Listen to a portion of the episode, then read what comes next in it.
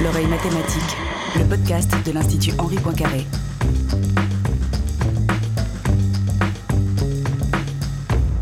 Bonjour à toutes, bonjour à tous, bienvenue à l'oreille mathématique.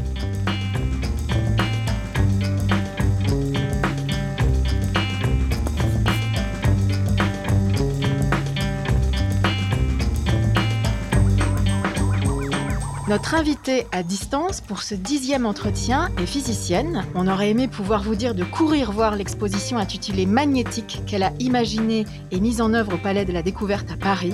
Mais hélas, comme tous les lieux culturels accueillant du public, celui-ci est fermé pour le moment. Qu'à cela ne tienne, nous allons tenter de faire vivre cette exposition par la voix de sa conceptrice. Bonjour Hélène Fischer. Bonjour. Hélène Fischer, vous êtes enseignante chercheuse à l'Institut Jean Lamour de l'Université de Lorraine et vous êtes lauréate du prix Jean Perrin 2019 de la Société française de physique. Ce prix, il récompense, comme le dit la Société française de physique, un effort particulièrement réussi de popularisation de la science. Et vous l'avez justement reçu pour l'exposition intitulée Magnétique que vous avez conçue. Comment est-ce qu'elle est née cette exposition? Je crois qu'elle n'est pas récente en fait, enfin je veux dire elle n'est pas toute neuve. Elle est née euh, d'une initiative euh, lorraine, en fait, en ce sens qu'avant Magnétique, elle existait Magnética en Lorraine, Magnética, une expo attirante plus exactement, qui était un projet local euh, soutenu par le programme Escale des sciences de l'Université de Lorraine et qui avait pour vocation d'amener la culture, la connaissance quelle qu'elle soit, pas seulement physique, sur l'ensemble du territoire. Donc il s'agissait d'un appel à projet auquel j'ai répondu en 2015 et qui m'engageait donc avec des moyens euh, modestes, mais, mais existants quand même, donc qui sont à saluer, à monter une exposition qui devait être petite, euh, facile à monter, itinérante, facilement pour euh, couvrir le territoire. Alors, j'aurais pu faire une exposition panneau, une exposition numérique, j'aurais pu faire tout ce genre, avoir ce genre d'approche.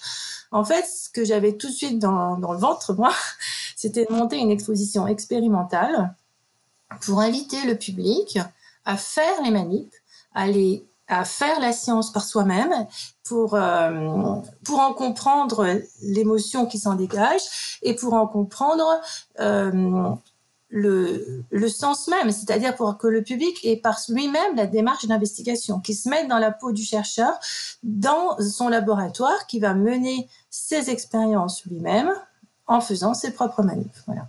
Est-ce que vous aviez en tête, Hélène Fischer, des exemples d'expositions comme ça, expérimentales, scientifiques, euh, que vous aviez pu voir, vous, dans le passé, dans des lieux euh, d'exposition en France ou ailleurs? Bah oui, moi j'avais euh, en, moi j'avais l'exemple du Palais de la Découverte, c'est justement de, la démarche de Jean Perrin parce que quand j'étais en études euh, l'année qui correspondait à mon M2R, aujourd'hui avant ça s'appelait DEA, euh, j'étais à Paris et euh, pour le plaisir, j'ai proposé mes services au Palais de la Découverte, c'est-à-dire que je venais de passer la grègue, l'agrégation de physique l'année juste précédente. Et donc, euh, toute cette démarche pédagogique qui vise à expliquer la science par de l'expérience était très, très fraîche dans ma tête, du moins pour les manips qui relevaient du sujet de la grève. Et donc, euh, et donc euh, j'ai pris plaisir, vraiment, pour, pour le plaisir euh, complètement euh, gratuit de travailler pour le palais en amont. C'est-à-dire que j'étais pas devant le public, j'étais pas médiatrice devant le public. Je travaillais en amont à l'élaboration de nouvelles expériences qui seraient plus tard présentées par les médiateurs du palais au grand public. Et ça, c'est une expérience incroyable dans la vie. C'était extraordinaire. Est-ce qu'il faut beaucoup simplifier les choses pour euh, proposer une exposition expérimentale? Est-ce qu'il y a par exemple, là vous vous êtes intéressé au magnétisme, est-ce que vous vous êtes dit que justement c'était un sujet, un champ qui permettait euh, de s'adresser au grand public euh, facilement? Comment comment s'est fait ce choix sur le magnétisme? Alors, le choix, je dirais que pour commencer, il vient de mon sujet de, recherche au laboratoire, étant donné que je fais partie de l'équipe nanomagnétisme et électronique de spin et que j'ai fait du magnétisme euh, depuis ma thèse. Donc du coup, le, le, choix, si vous voulez, il est venu un petit peu naturellement par le fait de, mon parcours. Mais indépendamment de ça, je pense que magnétisme, c'est un super sujet à présenter au grand public. Pourquoi? Parce que c'est un sujet qui est euh, auréolé de plein de, de non-connaissances, de connaissances et donc de fantasmes qui sont associés au magnétisme depuis des, depuis des années, mais encore aujourd'hui. Hein. Donc euh, c'est intéressant d'aller sur ce type de chemin euh, d'objets super présents, mais totalement inconnus et associés à des fantasmes. Alors, l'approche expérimentale, ça va, ça va, ça va avoir pour but de, l'expérience, si vous voulez, ça va être un objet de l'esprit qui, à chaque fois, va me permettre, par la confrontation à l'expérience, d'expliquer une notion dans un cheminement intellectuel. Parce que l'exposition, cette exposition, c'est une histoire en fait. C'est pas une succession de manips qui seraient mises les unes à côté des autres comme ça et puis voilà quoi. Non, c'est une histoire qui commence par la page 1 du chapitre 1 et qui finit par la page 6 euh, du chapitre 5.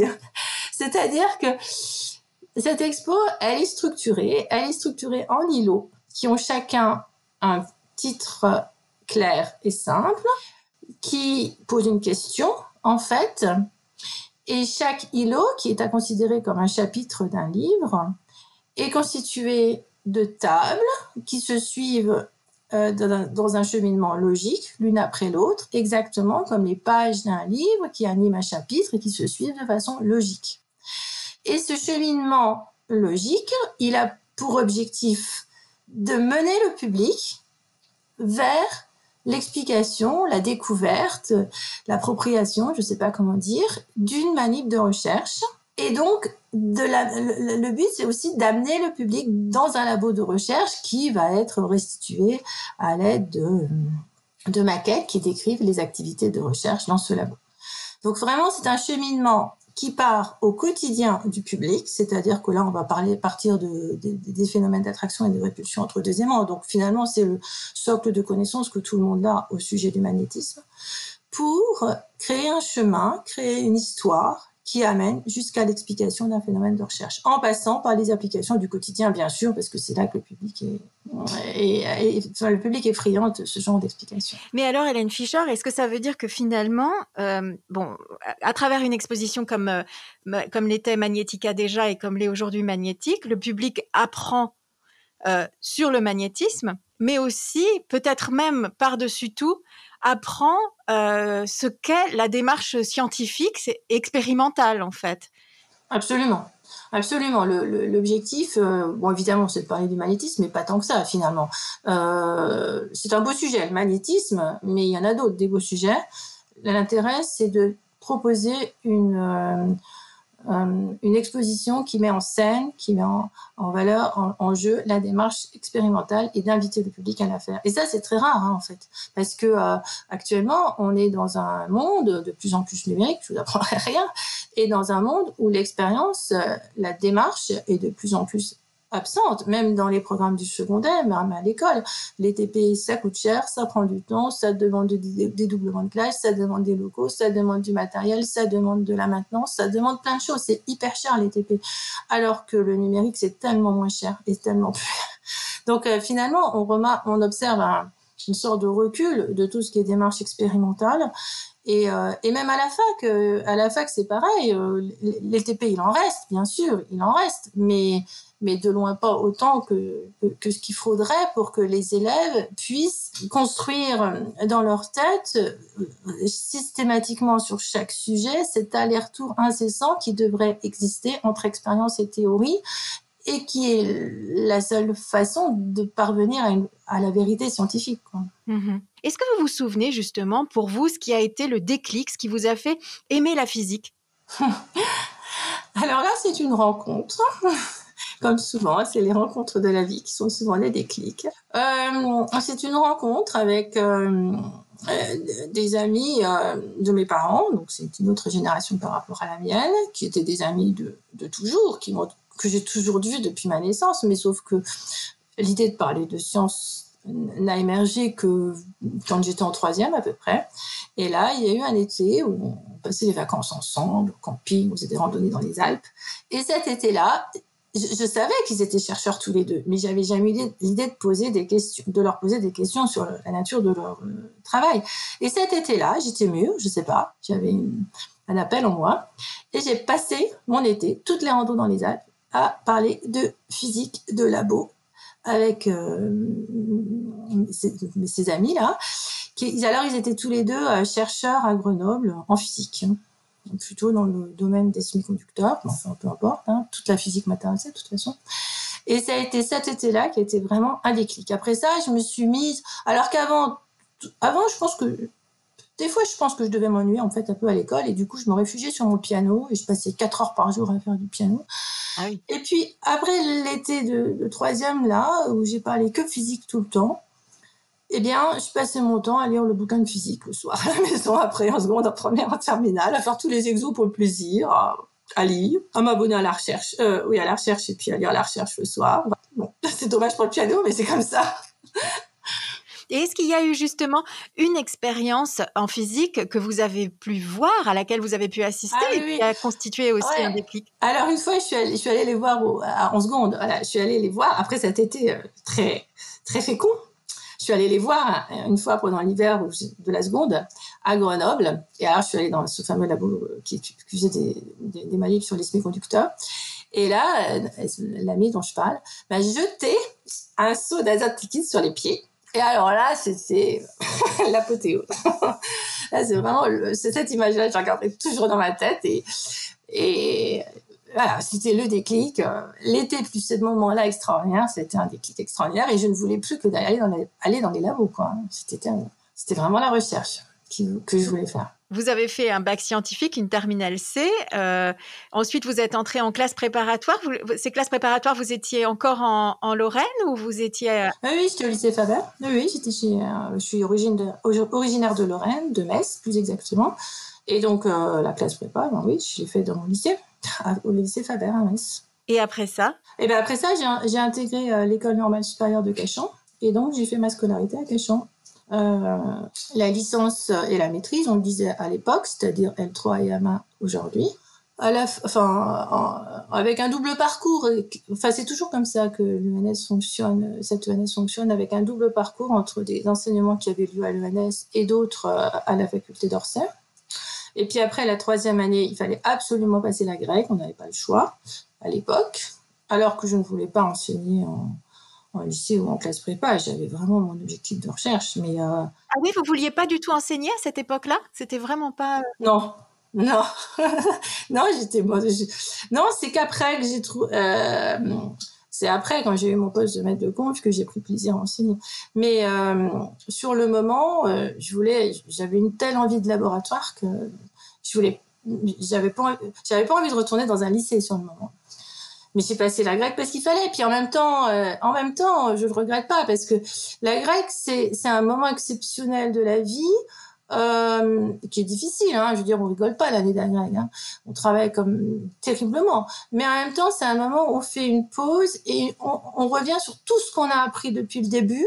Et c'est une sorte d'agrégation des connaissances que l'on fait. Et après, on est fort. On est vachement plus fort parce que tout est, tous les liens entre toutes les connaissances que l'on a pu euh, acquérir au cours du parcours s'établissent. Et après, je sais pas comment vous dire, on est, on est mûr pour la suite, pour le, le fameux DEA au master de R, quoi et la thèse. Donc, euh, je ne regrette pas, bien que évidemment, euh, j'ai souffert comme tous les agrégatifs de France pendant cette année-là. Et ensuite, comment a démarré votre carrière, votre parcours professionnel? Eh bien, eh ben, j'ai fait ce, M2R, donc pendant lequel ben, j'avais beaucoup de temps, justement, grâce à beaucoup de temps libre, justement, parce qu'avec l'agrégation, on est très, on acquiert un tel niveau que les cours de M2R ne paraissent plus si compliqués que ça après, et c'est comme ça que j'avais du temps pour aller au palais et que euh, que j'ai acquis cette expérience extraordinaire du palais qui est ressortie plus tard dans ma vie. Mais cette, cette rencontre avec la médiation qui est restée toujours ancrée en moi. Je m'en suis pas servi tout de suite, étant donné qu'après ça, j'ai fait une thèse, une thèse sur le, nanomagnétisme et euh, les nanomatériaux, donc en Lorraine, mais à Nancy. Hein. Et puis après, j'ai eu un poste de maître de conférence. Et puis, et puis dans le labo dans lequel j'avais fait ma thèse. Et donc, j'ai continué sur le sujet de ma thèse, en fait dans l'équipe qui est devenue, qui s'appelle aujourd'hui nanomagnétisme électronique de spin. Bon, à l'époque, ça s'appelait pas comme ça, mais peu importe. Bon, alors je me suis aussi beaucoup investie dans, dans l'enseignement en fait, hein, parce que quand on arrive en province, euh, en étant issu d'une école normale supérieure, en ayant passé l'agrégation, en général, les, collègues localement trouvent qu'on a le meilleur profil possible pour pour enseigner en prépa et en prépa euh, CAPES. Hélène Fischer, je me souviens lors d'une discussion, vous m'aviez dit que c'était à l'époque vous étiez toute jeune hein, au début de votre carrière et, et, vous prépariez donc ces étudiants au CAPES et à l'agrégation et vous, vous m'aviez dit c'était quand même une sacrée responsabilité hein, en fait d'enseigner euh, pour ces classes-là, pour ces étudiants-là. Ah oui, oui. Euh, bah, ouais, c'est un truc incroyable, en fait, d'arriver comme ça, d'être tout jeune, euh, juste sutenir sa thèse euh, au mois de janvier, et puis septembre, le mois de septembre suivant, se retrouver en prépa responsable de la préparation à l'écrit, du prépa, d'une prépa CAPES et de la physique d'une prépa grecque. en fait, je pense que alors, il faut bien comprendre ce que je dis, mais je pense que c'est un, peu, c'est à la fois un cadeau et un cadeau empoisonné.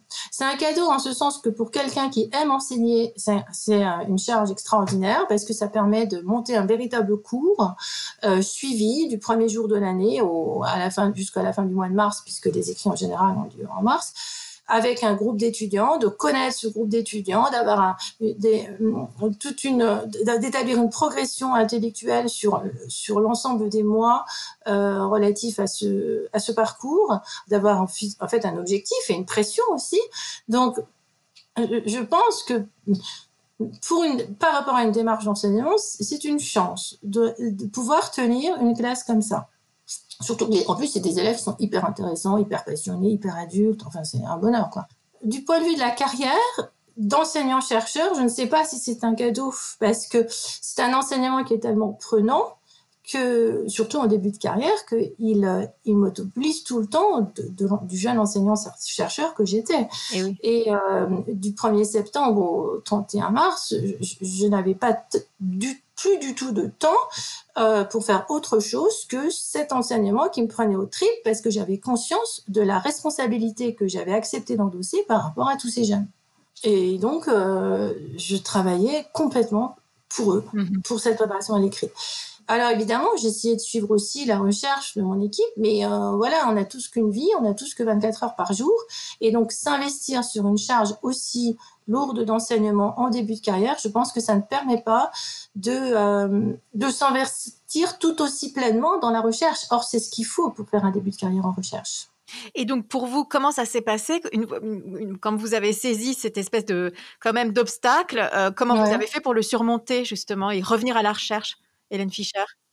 Alors, euh, alors j'ai jamais été blasée et j'ai jamais été, j'ai jamais perdu la passion et la flamme.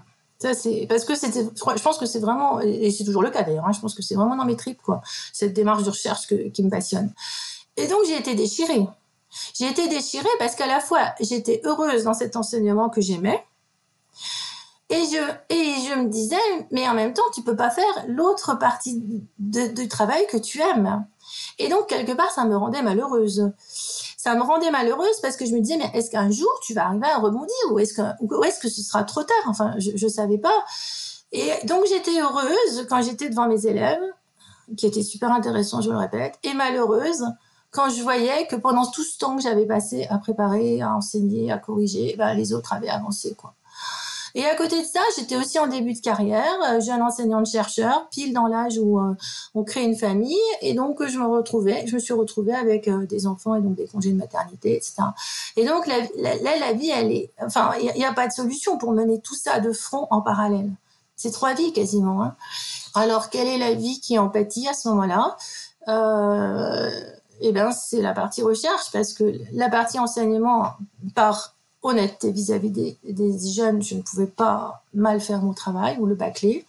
La partie famille, mes enfants, je ne pouvais pas non plus les bâcler. Donc voilà. Et donc ça veut dire que sur moi-même, j'avais pris le parti de mettre la recherche de côté jusqu'à des jours meilleurs où j'arrêterais tout ça. Mais je le savais que j'arrêterais tout ça. Et je me disais que le meilleur moment pour arrêter cet enseignement si prenant, ce serait le jour où mes enfants seraient un peu plus grands pour qu'ils me laissent de la liberté pour, euh, pour être plus longtemps au labo. Quoi. Parce qu'en fait, la charge d'enseignement, de préparation, correction, etc., et euh, de responsabilité administrative, je pouvais souvent la faire à la maison. Voilà.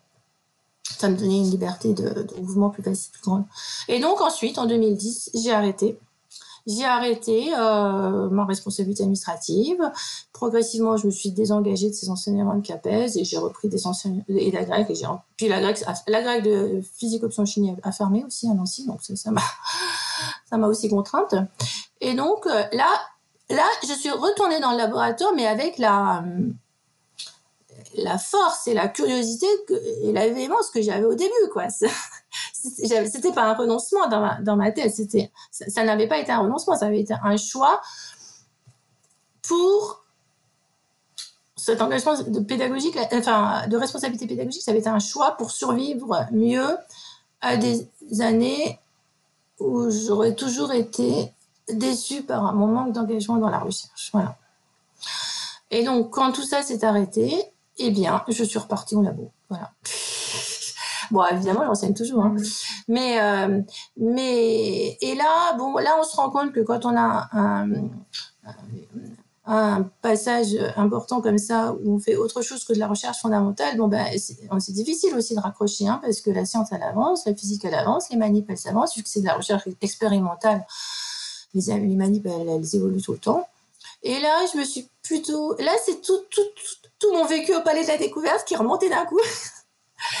et, euh, et voilà, je me suis réorientée vers le partage de la connaissance et le fait de monter des actions euh, envers le grand public ou envers les, scolaires, hein, beaucoup les jeunes, mm-hmm. pour partager la démarche du chercheur.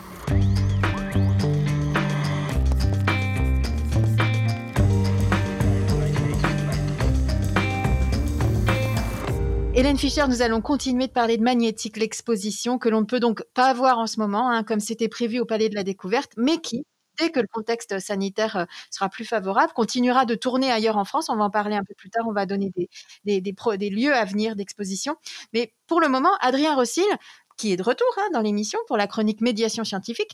Mais vous, Adrien, vous avez eu la chance, un peu avant le confinement, de visiter l'exposition et vous allez nous parler euh, bah, d'un point précis de cette exposition. Bonjour Adrien.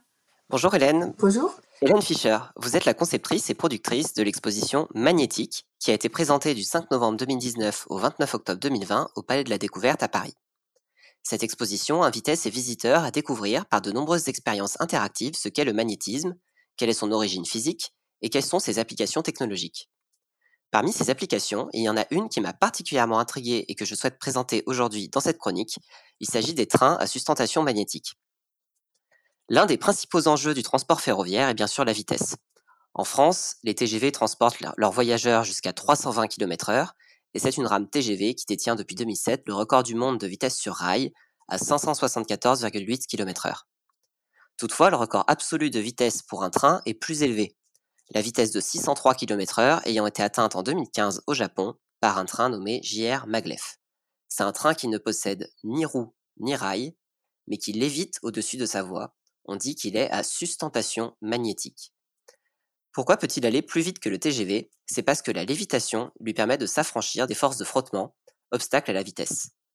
Mais alors comment peut-on faire léviter un train? Eh bien la réponse se comprend avec un objet très simple, un aimant. Tout le monde en a déjà eu en main. Un objet avec deux pôles, nord et sud, et qui fait entrer en mouvement d'autres objets aimantés. Deux pôles différents s'attirent, deux pôles identiques se repoussent. Imaginez alors que le plancher de votre train est constitué d'aimants orientés pôle sud vers le bas, et que la voie sur laquelle se déplace le train est constituée d'aimants similaires, pôle sud vers le haut. Le train et la voie se repoussent donc, et s'il y a suffisamment d'aimants, la force magnétique résultante peut dépasser la force de gravitation. Le train se soulève alors au-dessus de la voie. Toutefois, cet équilibre du train au-dessus de la voie est très instable. À la moindre perturbation, le train risque de basculer d'un côté ou de l'autre. C'est un peu comme si vous teniez un crayon à la verticale sur votre doigt. Si vous arrivez à le faire tenir, et c'est déjà très difficile, son équilibre est tellement instable que le moindre petit mouvement fait chuter le crayon. C'est pareil avec le train. Par contre, il est tout à fait possible d'ajuster le mouvement de votre doigt pour compenser le mouvement du crayon lié aux perturbations. Si vous le voyez pencher d'un côté, vous pouvez bouger votre doigt pour retrouver l'équilibre. Bon oui, ça nécessite de très bons réflexes. Et eh bien pour le train, c'est identique. Les aimants dans la voie sont des électroaimants, c'est-à-dire des aimants dont la force magnétique dépend d'un courant électrique. Si le train penche d'un côté, il suffit d'augmenter le courant électrique des électroaimants de ce côté, ce qui augmente le champ magnétique, et ramène le train à sa position initiale. De plus, ce sont aussi ces électroaimants qui font avancer le train, en utilisant successivement leurs propriétés d'attirance pour tirer le train vers l'avant et de répulsion pour le repousser de l'arrière. Alors bien sûr, c'est beaucoup plus simple à décrire qu'à réaliser technologiquement. La technologie du train à sustentation magnétique nécessite des wagons qui entourent la voie, avec de très nombreux électroaimants et des capteurs de position et de vitesse très précis pour sans cesse ajuster la force des électroaimants afin que le train reste dans sa position idéale. Un défi technologique dont la réussite est impérative pour permettre le transport de voyageurs, exigence de sécurité oblige. Pour l'instant, les lignes de train à sustentation magnétique ouvertes au service commercial sont rares et sont de courte distance, la plus connue étant le Transrapide qui relie le centre-ville et l'aéroport de Shanghai, 30 km en 7 minutes avec une vitesse de pointe de 431 km/h. Hélène Fischer, ces trains ne sont qu'un exemple parmi tant d'autres des applications technologiques de la recherche scientifique en magnétisme. Si vous deviez nous en donner un seul, quel serait l'objet de notre quotidien qui utilise le plus les avancées de la recherche en magnétisme, notamment les découvertes récentes? Alors, comme objet du quotidien, sans hésitation, je citerai euh, le principe de l'ordinateur, de l'enregistrement, c'est-à-dire de l'écriture, du stockage et de la lecture des données sur un ordinateur tout ça, ça fonctionne euh, totalement grâce au magnétisme et au nanomagnétisme. Et ça, c'est bien un objet du quotidien. Et en, quelques mots, comment est-ce que ça fonctionne justement donc, euh, pour l'ordinateur, l'utilisation du magnétisme? Alors, on va déjà parler du codage. vous savez que toute information, pour être transmise, elle est codée. Elle est codée sous forme de 0 et de 1. C'est-à-dire que chaque fois que je vais taper un caractère sur le clavier de l'ordi, eh bien, cela va correspondre à un octet de 0 et de 1 qui correspondront au code de cette touche. Donc finalement, ce qu'il faut coder, c'est des 0 et des 1. Alors, euh, si on était en électronique, par exemple, 0 et 1, on le ferait avec courant, pas de courant. Si on utilisait la lumière, 0 et 1, on le ferait avec lumière, pas de lumière. Alors, quand on est en magnétisme, 0 et 1, on le fait avec aimant dans un sens, aimant dans l'autre sens. Donc, on va avoir une alternance d'aimantation orienté dans un sens et dans l'autre. Et à, l'une de ces orientations, on va donner le nombre 1, le code 1, et à l'autre, le code 0. Et donc, un disque dur d'ordinateur, qui est donc le médium sur lequel on va stocker les data, ce sont des pistes de, à géométrie euh, circulaire qui sont euh, sectionnés en toutes petites zones, très très très très très petites, qui chacune vont correspondre à des zones d'aimantation uniforme, soit dans un sens, soit dans l'autre. Là, on est à peu près sur des zones en ce moment de 10 nanomètres par 50 nanomètres. Donc, il va falloir être capable d'écrire. Écrire, ça veut dire quoi? Ça veut dire, sur un enchaînement de zones, comme celle que je viens de citer, écrire des 1 et des 0, c'est-à-dire être capable de retourner un 1 en 0 ou un 0 en 1 selon l'information qu'on veut y stocker. Alors comment on fait pour retourner une aimantation pour passer d'un code 0 à un code 1 ben, Exactement comme quand on veut retourner un aimant pour le faire passer d'un sens à un autre. Comment on fait pour retourner un aimant? Eh bien, on approche un champ magnétique de cet aimant. Et comme vous l'aviez très bien dit tout à l'heure, on sait qu'un or et un or, ça se repousse, un or et un sud, ça s'attire. Eh bien, il suffit, par exemple, que j'apporte, si je veux retourner une aimantation, j'amène un champ magnétique dont le nord, le pôle est identique au pôle du bit, enfin au pôle supérieur euh, du bit à retourner. On va avoir un phénomène de répulsion entre le champ magnétique extérieur créé et la, direction de l'aimantation du bit qui va se retourner et c'est ainsi qu'on va retourner le bit. Donc finalement, une tête d'écriture, c'est un moyen de créer des champs magnétiques qui vont imposer la conservation ou le retournement des bits, c'est-à-dire des petites zones d'aimantation uniforme, pour que ces zones continuent à coder soit un 0, soit un 1. Alors pour faire ça, on utilise des toutes petites bobines parce qu'on sait que le courant qui circule dans un circuit fermé, ça crée un champ magnétique dans un sens ou dans l'autre selon le sens de parcours du courant. Et donc en jouant sur le sens de parcours du courant qui va parcourir la bobine de la tête d'écriture, et qui va passer tout juste au-dessus du disque dur, eh bien, on va, on va susciter le retournement de l'aimantation des petites zones que l'on appelle bits dans un sens ou dans l'autre pour écrire des 1 ou des 0. Est-ce que vous me suivez là? Très bien. Alors, il manque encore la lecture. Parce qu'un disque dur, c'est trois, enfin, un ordinateur, c'est trois choses. C'est écrire, stocker et lire. Et je n'ai pas parlé de lecture. Alors, la lecture. La lecture, ça veut dire quoi? Ça veut dire qu'il faut qu'on invente un système qui soit capable de détecter la direction de l'aimantation de toutes petites zones qui se succèdent sur le disque dur pour savoir si ce sont des 1 ou des 0 et donc remonter à l'information codée. Alors, longtemps, la, la tête de lecture, ça a été un, elle a été construite par un moyen très, très simple. C'était simplement une boucle de conducteur fermé. Et donc, le simple passage de domaine magnétique sous la tête de lecture induisait un courant dans un sens ou dans l'autre dans la boucle, c'est-à-dire qu'en fait on utilisait le principe de l'induction, donc vous voyez bien un principe du 19e siècle, et ce courant dans un sens ou dans l'autre dans la boucle qui constituait la tête de lecture restituait l'information puisque un sens de courant induit correspondait à un 1 d'information stockée et l'autre sens de courant induit dans la boucle de, la tête de lecture correspondait à un 0 ou à un bit 0 d'information stockée sur le disque dur. Alors, ce, moyen élémentaire a fonctionné jusque dans les années 90-2000, euh, sauf que au bout d'un moment, on était capable de fabriquer des bits très très très petits. On avait vachement euh, progressé sur la technologie des disques durs.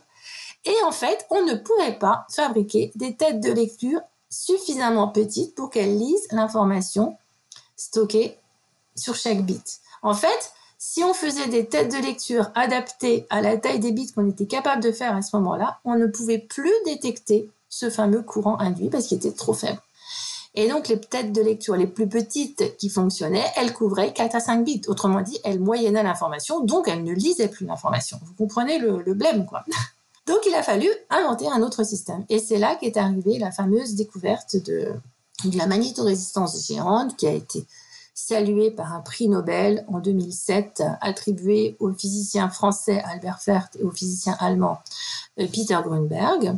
Et grâce à ce système de magnétorésistance géante, c'est-à-dire euh, la magnétorésistance géante, ça, correspond à fabriquer un nouveau matériau aux nouvelles propriétés par empilement de couches atomiques de structures parfaites, monocristallines, les unes sur les autres.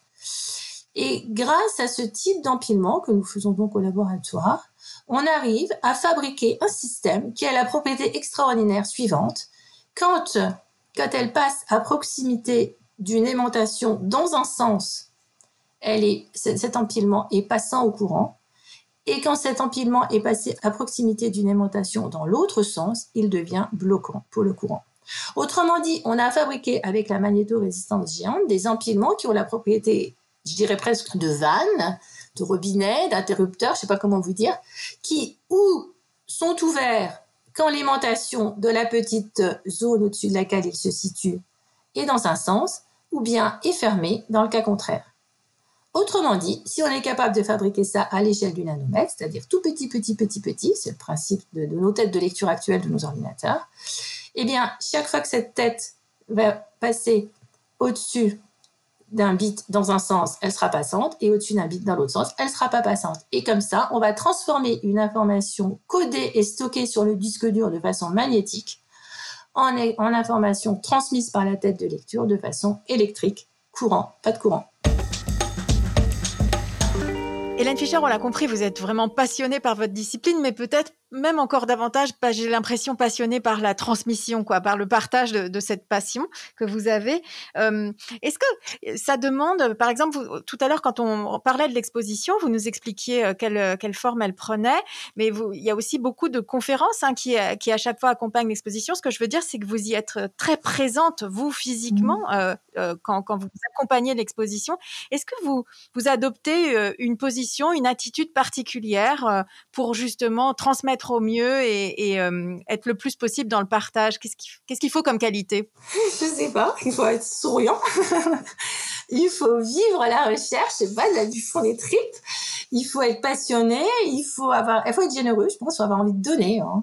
On voit bien d'ailleurs les matins où on se lève, on n'est pas très bien, bah, la médiation ça marche moins bien parce qu'il faut donner de sa personne, il faut donner de son corps, il faut, faire presque un peu du théâtre. Et puis il faut s'adapter à son interlocuteur, c'est-à-dire que les, visites de l'exposition, enfin j'en ai quasiment fait autant que d'interlocuteurs que j'avais. Euh, elles sont adaptées à chaque type de, à chaque type de public on peut pas dire qu'on fait 36 fois la même chose. C'est-à-dire que magnétique, ça se raconte aussi bien à des enfants, des enfants, moi je dirais de, fin de primaire. Là, j'ai fait des, visites qui étaient extraordinaires pour moi, que j'ai adoré. Ou euh, ben, évidemment, je, fais une sélection dans les manips euh, qui sont présentées, puis je fais un parcours allégé à partir de, de manips qui, qui, je sais, marcheront mieux que d'autres et qui créent quand même une histoire. Il ne s'agit pas de faire de la démagogie et de prendre juste des trucs qui sont euh, les manips qui sont impressionnantes. Il s'agit toujours de garder cette idée qu'on part d'un point pour arriver à un autre, que ça raconte une histoire et qu'on en retienne quelque chose. Euh, mais évidemment, on peut sauter des étapes si on s'adresse à des enfants ou euh, les raconter toutes si on s'adresse à des euh, jeunes qui, par exemple, sont en classe prépa. Il y a eu d'autres visites avec des jeunes de classe prépa qui étaient extraordinaires parce que là, je, vous pouvez vraiment faire de la physique sans outils mathématiques, j'entends, mais avec le sens physique. Et là, les mains, ça aide énormément. Mmh. Alors, en fait, sur l'expo, sur l'expo, il y a, euh, il y a trois niveaux de lecture. Il y a un niveau euh, tout public avec des espèces de petits textes de, de front, de début de table qui sont à la fois des textes que faire, donc où on explique ce qu'il faut faire sur la manip, et que voir, qui sont donc des explications succinctes de ce qui est à voir. Il y a des textes de fond de table qui sont d'un niveau plus important, qui raconte de façon plus approfondie le contenu de la physique présent sur la table, mais euh, sans l'outil mathématique, toujours, puisque finalement, on remplace, dans une expo comme ça, on remplace l'outil mathématique par la manip. Et c'est la manip qui, qui apporte la vérité scientifique que, pour nous, physiciens, l'outil mathématique apporte en temps normal. Mm-hmm. Vous voyez? Il y a une sorte de substitution. Ce sont des objets de pensée, ces manips. Ce sont des objets de pensée qui permettent de, de, de, créer cette, cette, euh, ce parcours intellectuel tout en restant vrai, alors qu'on ne n'utilise pas, alors qu'on se confronte pas à l'outil mathématique qui nous donne, pour, qui nous donne à nous, euh, professionnels de la physique, le, le gage de vérité et de justesse. Est-ce que vous avez déjà en tête une autre, un autre thème d'exposition sur lequel vous, vous aimeriez travailler et, fabriquer une nouvelle exposition? Oui, alors euh, là, euh, j'ai un autre projet qui démarre. Là, j'ai euh, la, nouvelle expo qui sera construite sur le même principe concernera la lumière. La lumière. Oui, et elle concernera la lumière, toujours avec une approche expérimentale, une approche où on suppose aucun prérequis du public, une approche où on s'adresse à tous les publics, c'est-à-dire euh, avec au minimum trois niveaux de lecture. Et puis, et puis, ce sera aussi un chemin vers des résultats de recherche qui qui associe magnétisme et lumière, puisque c'est ça qu'on fait en ce moment au labo. Et ça me permettra de boucler la boucle et d'établir le lien avec magnétique. de mettre en lien les deux expositions, parce que il faut rappeler que dans tous les cas, euh, l'exposition magnétique ne mourra pas. Enfin, elle, ah est appelée à continuer à vivre. Et d'ailleurs, vous me dites si je me trompe, mais elle devrait normalement, hein, on espère si tout se passe bien, être présentée à l'espace des sciences de Rennes du 15 septembre 2021 au 15 mars 2022. Tout à fait. Voilà. Tout à fait. On est en train de préparer l'installation de l'exposition à Rennes. Et puis après, elle continuera, son chemin dans les autres villes de France. Un grand merci Hélène Fischer d'avoir accepté d'être avec nous à distance hein, euh, pour ce dixième numéro de l'oreille mathématique, un podcast de l'Institut Henri Poincaré, produit par Hélène Delis avec Adrien Rossi pour la chronique médiation scientifique et Marion Liévic, responsable de la programmation. J'encourage nos auditeurs et nos auditrices à consulter les liens vers l'exposition magnétique et je vous encourage tous aussi et toujours à consulter le site web de l'Institut Henri Poincaré. À bientôt.